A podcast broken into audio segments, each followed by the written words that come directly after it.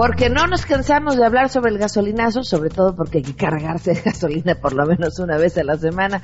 Hoy tendremos un invitado que nos dará el punto de vista académico sobre este tema. Pues los consumidores mexicanos tienen que exponerse a los precios internacionales de este combustible y esa es la primera parte. Además, una aplicación para ayudar a combatir el cáncer de mama. El propósito es prevenir el cáncer de mama en mujeres jóvenes en México y el mundo por medio del arte y la tecnología. Por supuesto tenemos recomendación del libro, quédense con nosotros, esto es A Todo Terreno. MBS Radio presenta a Pamela Cerdeira en A Todo Terreno, donde la noticia eres tú.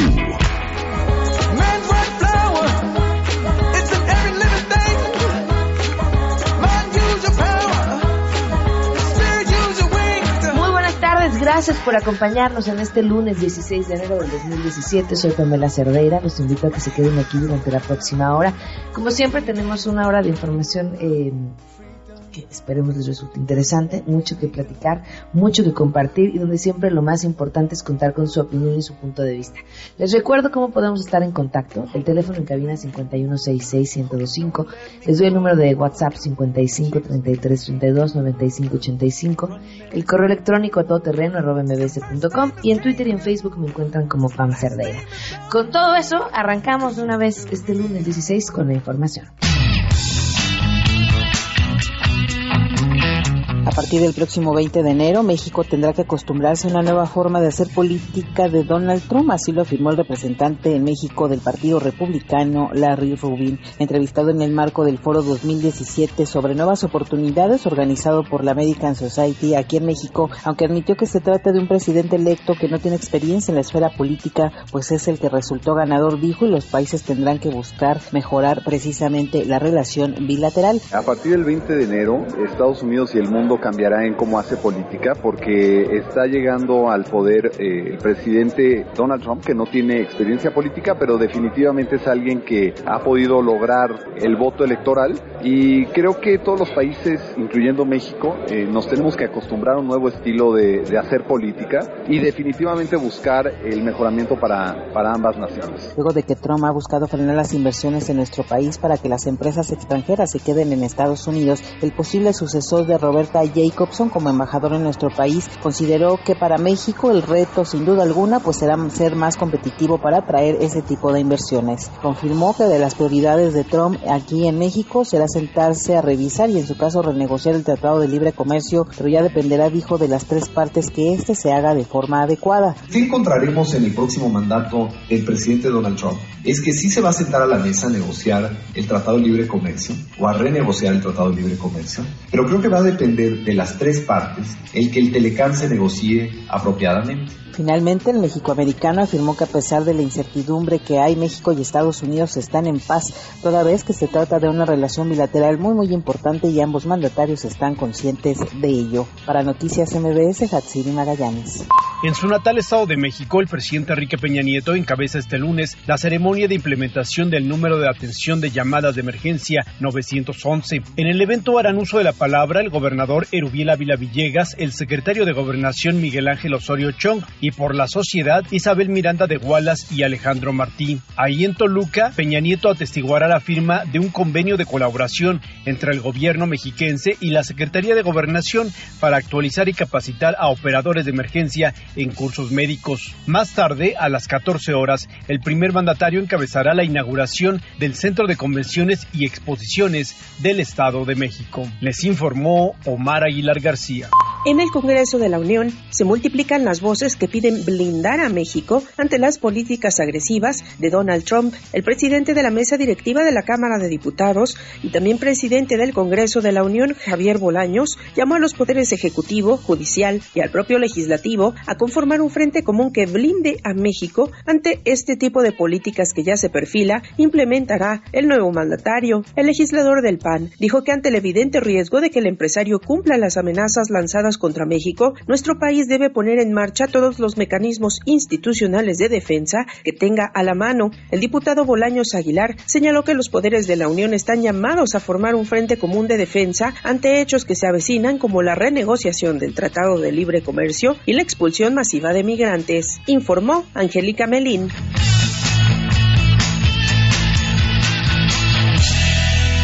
Y sí, por supuesto que hay buenas noticias.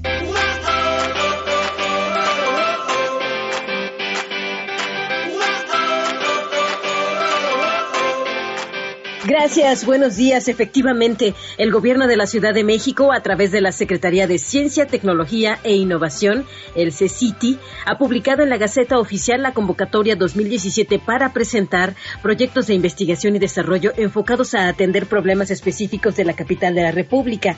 La CECITI invita a personas físicas y morales, tanto públicas como privadas, a presentar sus proyectos para que sean apoyados económicamente si promueven, instauran y fomentan actividades tendientes al desarrollo desarrollo científico, tecnológico y de innovación, así como a conservar y aumentar el empleo y el desarrollo económico en un marco de crecimiento sostenido y equilibrado para la metrópoli y la capital del país. El monto destinado a estos proyectos podrá ser hasta de 15 millones de pesos, mismo que estará sujeto a la disponibilidad presupuestal de la CECITI.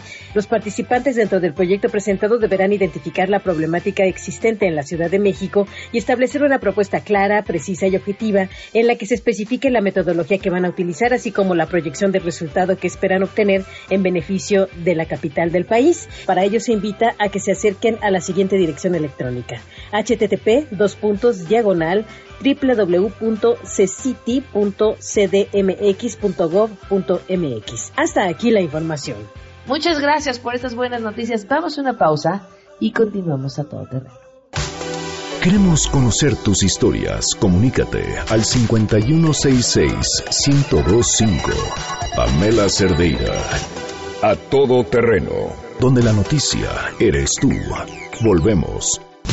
Pamela Cerdeira está de regreso en A todo terreno. Únete a nuestra comunidad en facebook.com. Diagonal Pam Cerdeira. Continuamos.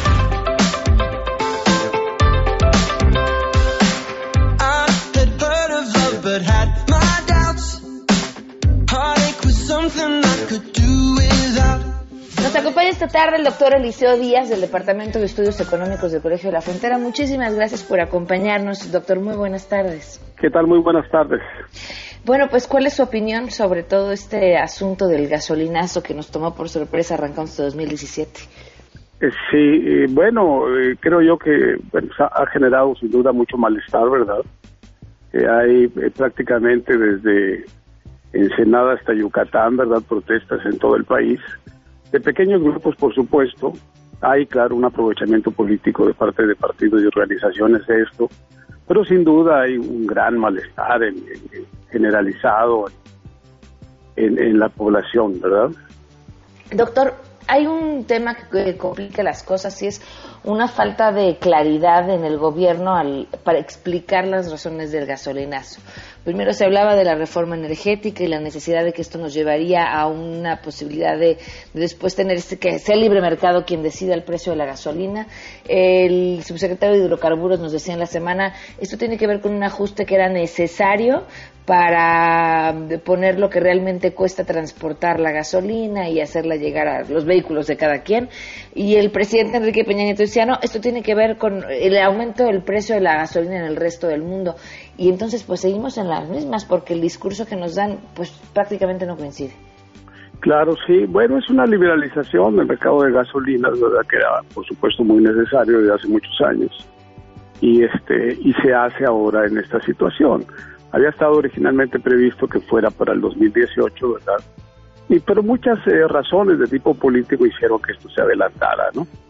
Entonces, este, eh, eh, por, una, parte, pues está el hecho crudo, ¿verdad?, de que ahora, pues los consumidores mexicanos tienen que exponerse a los precios internacionales de este combustible, y esa es la primera parte, ¿no? La otra parte, pues tiene que ver con, con la cuestión de los costos de transporte, ¿no? Que fueron una sorpresa para todo el mundo, ¿verdad?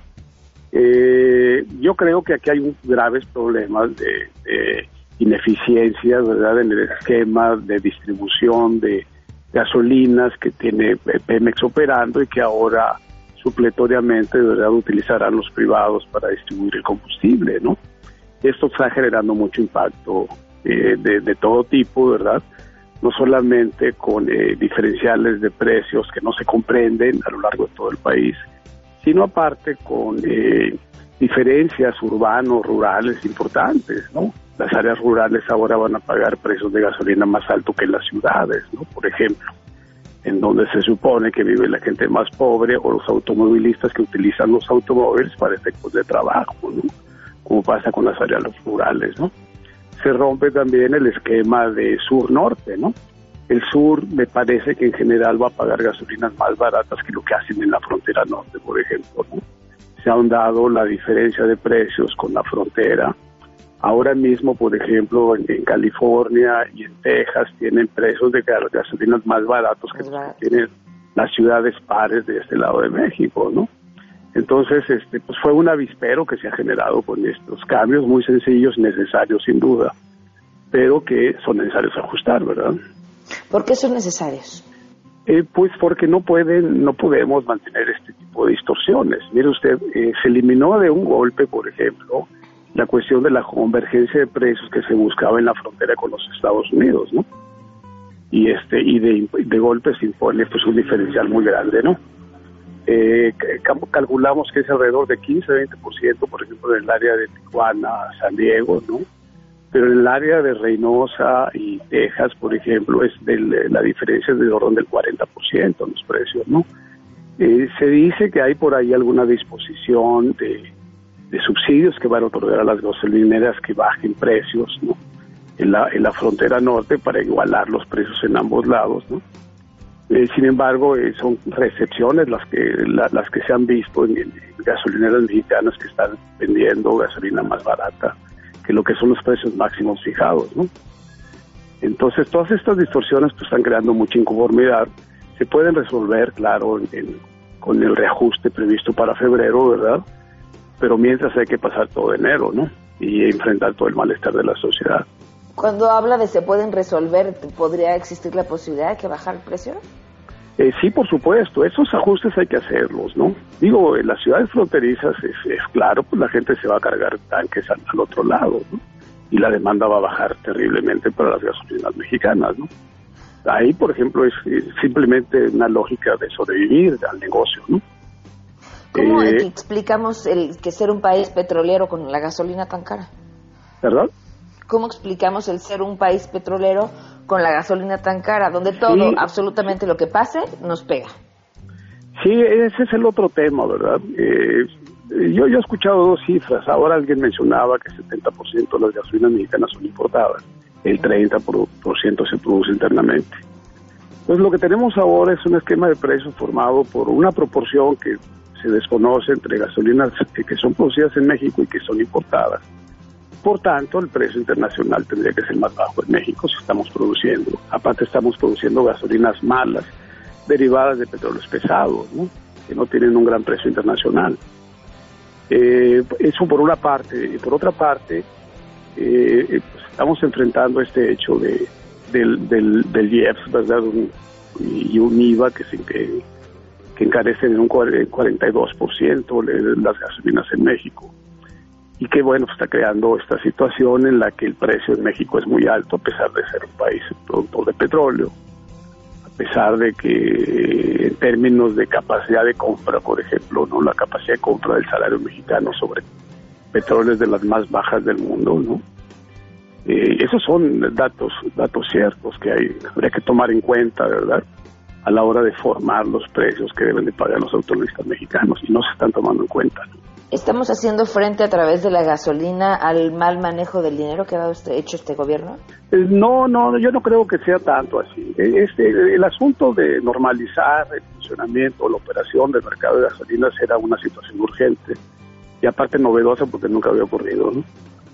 Este, es muy en ese sentido atinada la decisión de plantar un nuevo esquema de formación de precios, pero tendrían que haberlo hecho, me parece a mí, eh, con una graduación distinta, ¿no?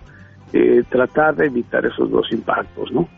El hecho de, de golpe y porrazo meter exponer a los consumidores a los precios internacionales en un momento en que están al alza, ¿verdad?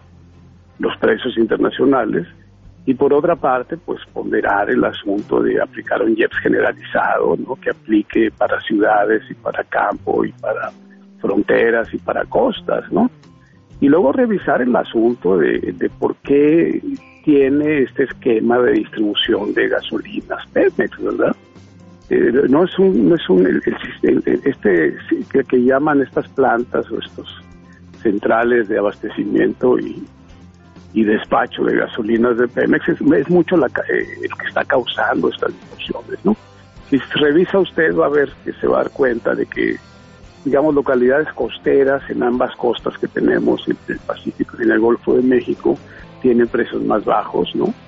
Conforme se aleja de las costas, los precios van subiendo este, el sur, que tiene zonas petroleras muy importantes como Campeche y Tabasco, tiene, tiende a tener precios más bajos en el esquema que ha sido definido que las fronteras, por ejemplo, ¿no? Y es por el hecho de que, bueno, si la de Pemex lo que hacía es que importaba gasolinas y las llevaba al sureste, ¿verdad? La gasolina coincide y ahí las manda al norte, ¿no? Entonces, pues en, Tijuana están pagando un precio de 16 pesos eh, con 6 centavos para la Magna, ¿verdad? Sonora está pagando más, ¿no? Más que eso, y pero en, Yucatán se están pagando 15, 40, por ejemplo, por Magda, ¿no? Entonces, este tipo de distorsiones, pues no, no tienen nada que ver ni con el mercado, ni con las capacidades de compra, ni con la idea de mantener un cierto equilibrio regional, me parece. Ahora, nos decía, era importante ajustar a los precios internacionales de las gasolinas en un mal momento en el que estas han subido. Pero no teníamos antes tampoco la gasolina más barata del mundo. Exactamente. Sí, exactamente. Sí, de hecho, pues bueno, los seis años del gobierno de Calderón se lo pasaron con incrementos de ocho centavos eh, mensuales, ¿no? Y después vinieron ajustes muy grandes y se había dicho que ya ahora sí ya no iba a haber más. Y de repente, bueno, pues nos vamos arriba de los precios internacionales, ¿no? Eh, y me parece que pues el día de hoy el mensaje del presidente debe haber dicho algo respecto a esto, ¿no? Eh, me parece que no fue una buena idea de haber comunicado de que así están las cosas y así vamos a seguir, porque fue lo que dijo. Y este y yo creo que eso lo confronta con la sociedad que se está movilizando, ¿no? Y eso puede profundizar las movilizaciones. Claro. muchas gracias por habernos acompañado el día de hoy, por darnos su opinión y este y un poco de claridad en un tema tan complicado como este. Claro que sí, a, sus órdenes. Muchísimas gracias. Que esté muy bien, saludo. Hasta luego. El doctor Eliseo Díaz, eh, del Departamento de Estudios Económicos del COLEF, con el tema de la gasolina. Vamos a una pausa y volvemos. Si tienes un caso para compartir, escribe a todoterreno.mbs.com. Pamela Cerdeira es a todo terreno. En un momento continuamos. Estamos de regreso. Síguenos en Twitter, arroba Pam Cerdeira, todo terreno, donde la noticia eres tú. Continuamos.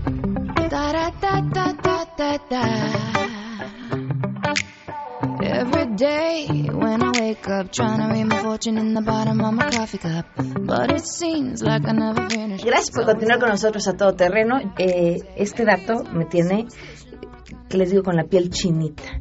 El diagnóstico de cáncer de mama aumenta tres veces más rápido en mujeres entre 20 y 24 años que en las de mayor edad. Y antes, bueno, a la fecha, una mastografía no te la puedes hacer hasta después de los 35, 40 años. Le doy la bienvenida para que nos responda a mi pregunta Adela Allenza, eh, eh perdón, ella es directora de la Fundación Salvati, bienvenida. Muchísimas gracias por la invitación. Sí, así es, las mastografías te las mandan a partir de los 40 años, ¿no?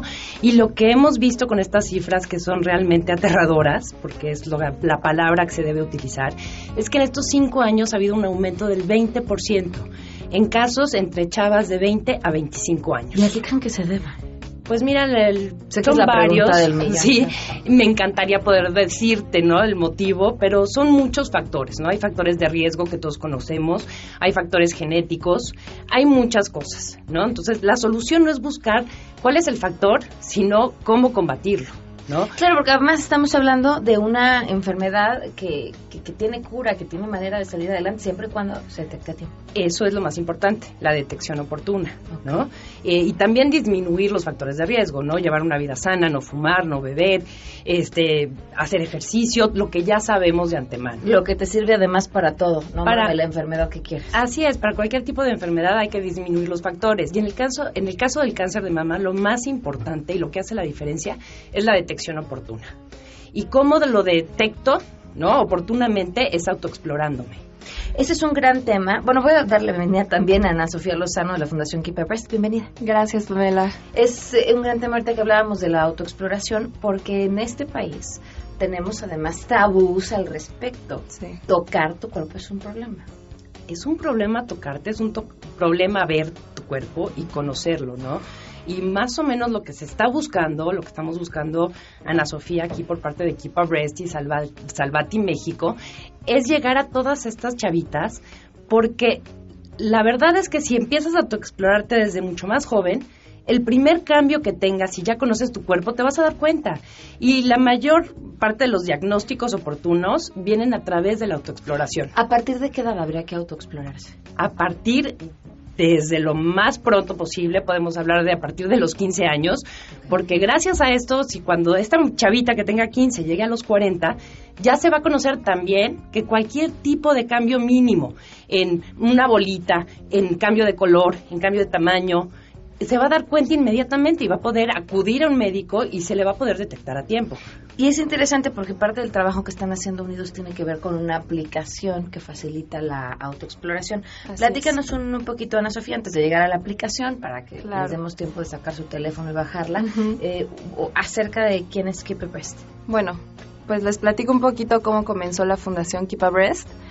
Cuando una amiga muy cercana de Shani Joe Darden, que es la fundadora basada en California, resultó enferma de cáncer de mama. Entonces, Shani quiso hacer algo al respecto, quiso ayudar a su amiga, este, pues haciendo algo que tuviera que ver con el arte para que fuera algo atractivo.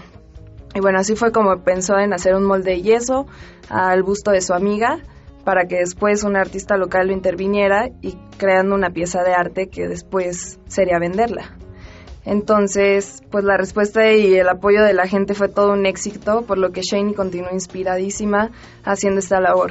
El día de hoy, Shani ha llevado Keep a Breast alrededor del mundo, está en Japón, en Chile, en Europa, en Canadá, en Estados Unidos y bueno, ahora la traemos a México.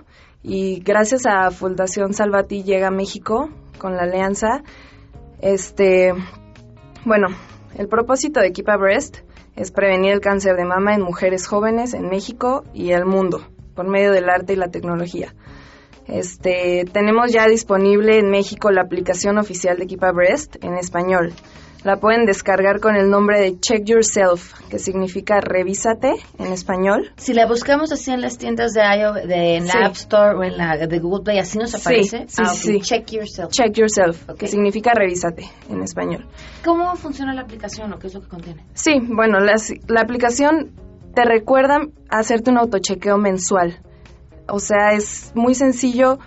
Todos tenemos un teléfono móvil en el que pues podemos tener la aplicación y te, te suena una alarma y tú, o sea, te, te autorrevisas. ¿Cuándo es el momento ideal del mes para hacerte esta revisión? 10 días a partir del primer día de tu periodo. Ok. Y bueno, para mujeres mayores, que también hay que decirlo, si ya tienen la menopausia, es escoger un día.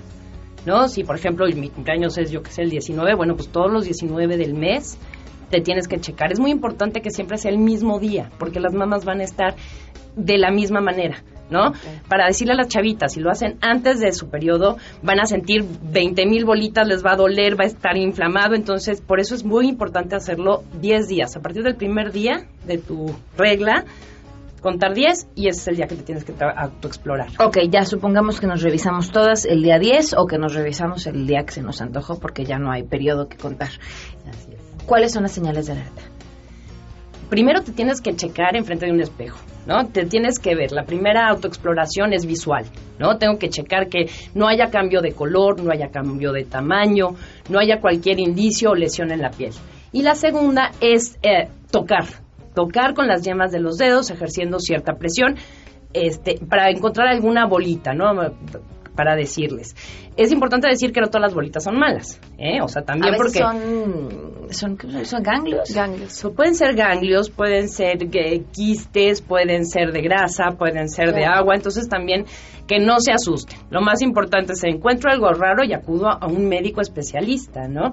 Y otra cosa importante de esta aplicación de Keep a Breast, que es maravillosa, es que les enseña cómo autoexplorarse con una manera muy juvenil, con unas imágenes muy padres, ¿no? Porque también estamos acostumbrados a ver los panfletos de la autoexploración con señoras mayores, ¿no? Que dices, ay, no, pues si yo no estoy así, ¿para qué me voy a checar? Y ellos no, ellos realmente saben llegar a los chavitos, ¿no? Y tienes este timbre o alarma para que tampoco se te olvide, ¿no? No es como, ay, chin, ya se me pasó, bueno, pues entonces mañana o pasado o el próximo mes. Es bien importante hacerlo todos los meses. Ahí van a radicar la diferencia. Ok, entonces nos decías, la alerta es el, el, tamaño, algún alguna lesión, en la piel, algún cambio de color, algún granito, cualquier tipo entre más te conozcas, si hay algo diferente lo vas a sentir. ¿No? Este, también que no tengan este líquido en los pezones. Todo este tipo de cosas las tienen que checar, lo pueden encontrar en esta aplicación, ¿no? Que les van a enseñar cómo autoexplorarse, ya puede ser al sentido de las manecillas del reloj, hacerlo de manera vertical, ¿no? Hay muchas maneras de autoexplorar. A ver, de cada 100 casos en nuestro país de cáncer de mama, uno es de hombre. ¿Ellos qué? Ellos deberían de hacer lo mismo. Yo sé que los porcentajes son mínimos, ¿no? Pero bueno, también es cierto que cada vez hay más. A diferencia de 20, 30 años, este caso del que estás hablando, el 1%, es bastante ya a la fecha. Ellos también se tienen que autoexplorar y se tienen que checar. Los hombres, ¿cómo? Los hombres van al gimnasio, siempre andan sin camiseta, no tienen pretextos. Y es como me veo y digo, uy, esto está raro. Igual que las mujeres, entre más jóvenes empiecen, más fácil va a ser detectar estos cambios. Si tú te conoces desde que tenías 15 y te exploras todos los meses, el mínimo detalle, el mínimo dolor, el mínimo cambio, vas a saber que hay algo raro que hay que revisar. No tiene que ser cáncer, pero tienes que ir con un médico. Pues bajen su aplicación, búsquenlo, no importa qué sistema tengan, eh, hay que revisarnos. Sí, no hay excusa. Va a ahorrar tiempo, padre. va a salvar vidas. Conocer tu cuerpo, y descárguenla, es gratis. Perfecto, muchísimas gracias. Gracias, Ana Sofía. No, gracias. Y gracias, Adela. No, gracias a ti por la invitación. Vamos a una pausa y continuamos. Pamela Cerdeira es a todo terreno. Síguenos en Twitter, arroba Pam Cerdeira. Regresamos. Pamela Cerdeira está de regreso en A Todo Terreno. Únete a nuestra comunidad en facebook.com, diagonal Pam Cerdeira. Continuamos. La reflexión a todo terreno. Con Lucía Legorreta. Saludo con mucho cariño a tu público de A Todo Terreno para platicar sobre un tema difícil pero importante el día de hoy. Abandono en la infancia. La palabra abandonar significa dejar a alguien o a algo. Para un sano y pleno desarrollo de toda persona, se requiere que ciertas necesidades humanas sean satisfechas durante su vida y principalmente durante su infancia. Por ejemplo, la necesidad de relación, el convivir con otros suaviza el sentimiento de aislamiento y soledad. La necesidad de tener raíces y lazos significativos en el núcleo familiar, tanto en el presente como en el pasado. La necesidad de poseer sentido de identidad, el contar con un lugar dentro de la familia y el mundo es muy importante. La necesidad de estructura implica el ser productivos y darle un verdadero sentido a nuestra familia. Y la quinta es la llamada necesidad de trascendencia, que implica el forjar nuestro propio destino, utilizar nuestros talentos, crear, hacer elecciones, es algo interior de la persona. Ahora bien, es la familia el lugar en donde debieran de ser satisfechas las cuatro primeras necesidades de relación, tener raíces y lazos significativos, poseer un sentido de identidad y tener una estructura de vida. La quinta necesidad de trascendencia es satisfecha por la persona a medida que va creciendo y llega a ser adulto. ¿Qué sucede en muchos casos? Que por diversas situaciones el niño o la niña no puede satisfacer alguna o algunas de estas necesidades cuando es pequeño, lo cual repercute seriamente al ser adulto. Los expertos las llaman las heridas de la infancia. El abandono es una de ellas y puede presentarse por diversas circunstancias o situaciones voluntarias y a veces involuntarias de los padres. Puede haber tenido este niño niño padres indiferentes cuando ambos están demasiado ocupados y no prestan atención a las necesidades de sus hijos. Padres ausentes por trabajo, conflictos emocionales, enfermedad física, incapacidad para comprometerse, el papá o la mamá o ambos no están presentes en la vida del hijo. Por muerte del padre o de la madre o bien de ambos, ese hijo se siente abandonado. Abandono físico, cuando ambos padres o uno de ellos abandonaron el hogar, el hijo se siente que no es valioso. Cuando existe en casa un hijo enfermo o presenta problemas de cualquier tipo, otro miembro de la familia se siente solo. Cuando un hijo muere y ya sea el padre o la madre se olvidan de que tienen otros hijos cuando se presenta una adicción en algún miembro de la familia. Existe el llamado abandono emocional, cuando no se valoran sus sentimientos, no se le toma en cuenta, no se le da apoyo, no se reconoce su valor, sentimientos o acciones. Puede darse un abandono emocional involuntario simplemente por la incapacidad de amar de los padres. Y por último, los padres o uno de ellos puede ser injusto con alguno de sus hijos y tener preferencia por algún otro. De forma inconsciente, este niño crece y desarrolla estrategias adaptativas para sacar sus emociones negativas. Frustración, enojo, hostilidad, ansiedad, inseguridad o desamparo y surgen diversas conductas a lo largo de su vida. Ir contra las personas con conductas agresivas y controladoras, es decir, nadie me haga. O puede reaccionar, ir hacia las personas con comportamientos serviles y complacientes. Lo que quiere es ser visto o bien ir lejos de las personas. Si me mantengo alejado, no podré ser dañado. Te invito a reflexionar si sufriste alguna o varias de estas heridas durante tu infancia y estar convencido de que lo puedes aceptar y sobre todo cambiarlas. Hay una frase de Virginia Satir que me gusta muchísimo y dice, aprender a valorarse a sí mismo, tener una alta autoestima y tener confianza son cosas que le suceden a cualquier persona a pesar de su pasado. Y lo más importante, no repitas esta conducta con tus hijos. Apóyalos, quiérelos, conócelos y dales mucho, mucho afecto. Soy Lucía Legorreta, presidenta de CEFIN, Centro de Estudio y Formación Integral de la Mujer. Quedo a tus órdenes en www.lucialegorreta.com y en Facebook Lucía Legorreta. Muchísimas gracias. Recomiéndanos un libro en A Todo Terreno Und der Haifisch, der hat Zähne und die trägt er im Gesicht. Und McKeith, der hat ein Messer, doch das Messer sieht man nicht. Le agradezco enormemente a Juan Alberto Cedillo, autor de Hilda Kruger, que nos acompaña el día de hoy. Bienvenido, ¿cómo estás? Bien, muchas gracias por la invitación, te, agradezco. Te decía que nos llegó tu libro y, que sospechamos fue robado por una espía. Por una no, gente. No, me decía Janine, la productora de este programa, pues es que se ve muy bueno. Seguramente por, eso nos lo robaron. Eh, pues mira, a mí todas las historias de, de, mujeres eh, me gustan, me parecen siempre interesantes porque además pareciera que que, pues no sé, culturalmente hemos decidido la mayoría de ellas encajonarlas, ¿no? y, y, siempre tienen algo interesante que contar, siempre hay como algo oculto detrás de sus vidas. Fíjate que esta mujer tiene mucho que, que contar porque es una actriz que colabora con la inteligencia alemana en el periodo de la Segunda Guerra Mundial.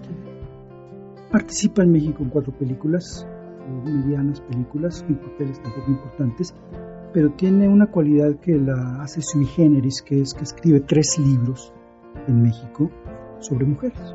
Okay. Escribe un libro sobre la Malinche, pensado desde la perspectiva de no contar toda la historia de la Malinche que se conoce, sino, dice Hilda, cuál sería las razones, cuál fue el corazón que abrió la Malinche para entregarse a Cortés y a los conquistadores. Entonces ella va a hacer una reflexión sobre la Malinche desde la perspectiva de una mujer.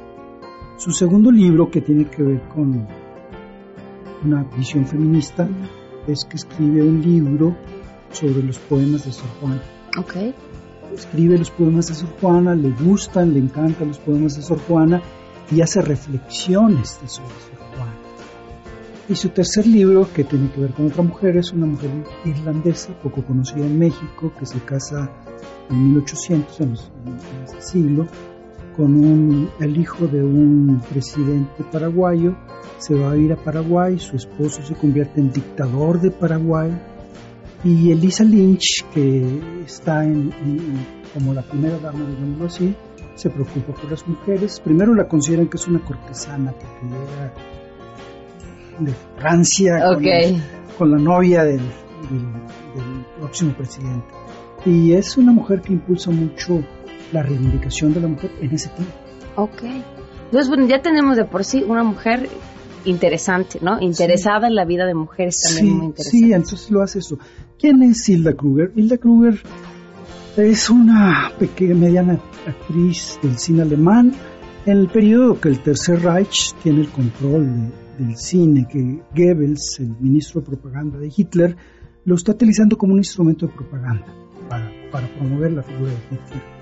Estamos hablando de, de los años 30, fin- mediados de los años 30, finales de los años 30, y ella se convierte en amante de Goebbels, el ministro de propaganda, poderoso ministro Del propaganda de Hitler. y entonces resulta que la esposa de Goebbels, que le quedaba ciertos permisos aventuras, dijiste- dijo, ya los rebasaste. Entonces manda a expulsar de Alemania a Hilda. Ok. La manda, Goebbels la manda que sigue su, su, su actividad del cine, su carrera del cine a Hollywood, la involucra en Hollywood. Eh, en Hollywood hay un círculo muy cercano a Alemania, donde se están reuniendo empresarios que le venden petróleo a Hitler, maquinaria, porque todavía no está en guerra con, con- con Estados Unidos ni nada más con Europa, ¿no? En Europa está la guerra. Y ahí se convierte amante de eh, este famoso empresario, Jim Paul Getty, que en, esa- en ese momento es el hombre más rico de los Estados Unidos, y un personaje que es menos conocido, que es dueño de la cerveza, de la compañía cervecera más grande del mundo, Budweiser. ¿Por qué decidiste escribir sobre Hilda? Mira, es un poco por coincidencia, porque a mí me toca estar en Estados Unidos, en Washington, en la capital de los Estados Unidos, cuando el gobierno norteamericano comienza a desclasificar todos los informes secretos de la Segunda Guerra Mundial. El Archivo General de Washington abre sus archivos después de que se, se mantiene en secreto 40 años. Y ahí viene no solamente la historia de, Hilda, sino la historia de qué vinieron a hacer los alemanes a México. Y Hilda colabora con ellos. Hilda es unas relaciones públicas, una espía que colabora con, con- con- con espías profesionales que, que vienen a México. Vienen a que el petróleo le siga llegando a Alemania, porque Hitler le compra el petróleo a, a- a Lázaro Cárdenas después de la expropiación. Se llevan materias primas, este, espían a los Estados Unidos desde, desde frontera sur. Y es esta relación con el poder porque hay el cambio de gobierno Cárdenas y Ávila Camacho. Cárdenas quiere dejar de venderle petróleo a Hitler, Hitler quiere que el petróleo siga llegando, y Hilda llega con este Matajari que se relaciona con Ramón de Teta, con generales, se convierte en Miguel Alemán, Miguel Alemán le renta una casa cerca de gobernación. En aquellas épocas, 1941, los departamentos Washington están en la calle, en la calle de Londres. Y se hace amante de- del secretario de Gobernación para proteger las actividades de los espías alemanes que están operando en México. ¿Qué, qué licencias te diste a la hora de escribir historia? Perdón. ¿Qué licencias creativas te diste a la hora de escribir esta historia? Mira, la principal es que haber leído esos tres libros sobre ellas, sobre reflexiones, me permitieron tratar de entender a una mujer que se sale de los parámetros de una rubia que, que se ve como... De, la actriz tonta. ¿no? Sí, sí, ya ves que las rubias les gusta hacerse Eh. Escribía bien. Sí. ¿Te gustaron sus libros? Sí, sí, eso son reflexiones muy interesantes. Sobre todo son reflexiones femeninas. Ok. La licencia, la otra, y eso es una cosa que me gustaría que lo leyeras, chance de leer Ujú. eso en otro día, es que es una actriz que necesariamente entra al mundo de Hollywood, entra, entra al glamour, y por lo tanto se tiene que vestir con una moda que en la Segunda Guerra Mundial se cambia, ¿no? Y yo la pongo, en las licencias que me permití, la pongo en los almacenes Macy's en Nueva York, la pongo en Harrods en Londres, la pongo en Liverpool en México. comprando ropa, vistiéndose, los sombreros, los tacones que cambian, las medias que nadie le parece, la vestimenta de las chaquetas cortas, y ahí el problema es cómo un hombre puede tratar de escribir a una mujer cuando los hombres no son buenos para la moda, ¿no? Cuando el hombre intenta vestir a una mujer, cuando lo que les interesó a la mayoría de los que estuvieron con ella fue desvestirla, además. Ese es buen concepto, ¿no? Pues vestirla con las perspectivas de un macho, digamos, que no es lo mismo poder vestir a una mujer, hablar de la moda, hablar de sus qué sombrero no combinar, qué, vestimenta. Oye, eh, primero lo primero que vamos a hacer es hacer una investigación profunda a ver quién se robó mi libro. Lectura recomendadísima de Juan Alberto Cedillo Hilda es la forma correcta de decirlo, ¿verdad? Sí, Hilda Kruger. Así es. Muchísimas gracias, Juan Te agradezco mucho y espero que disfrutes la lectura. Gracias, un gustazo. I'm the king of the swingers, oh, the jungle VIP. I reached the top and I hit to stop and that's what's bothering me. I wanna be a man maker and stroll right into town and be just like them other men. I'm tired of mugging around. Oh. Nos vamos, gracias por habernos acompañado. Hasta mañana a las 12 los esperamos a Totter.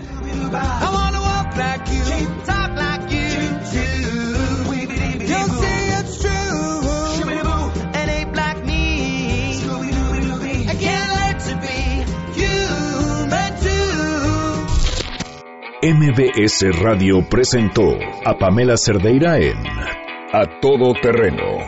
Te esperamos en la siguiente emisión, A Todo Terreno, donde la noticia eres tú. MBS Radio, en entretenimiento, estamos contigo.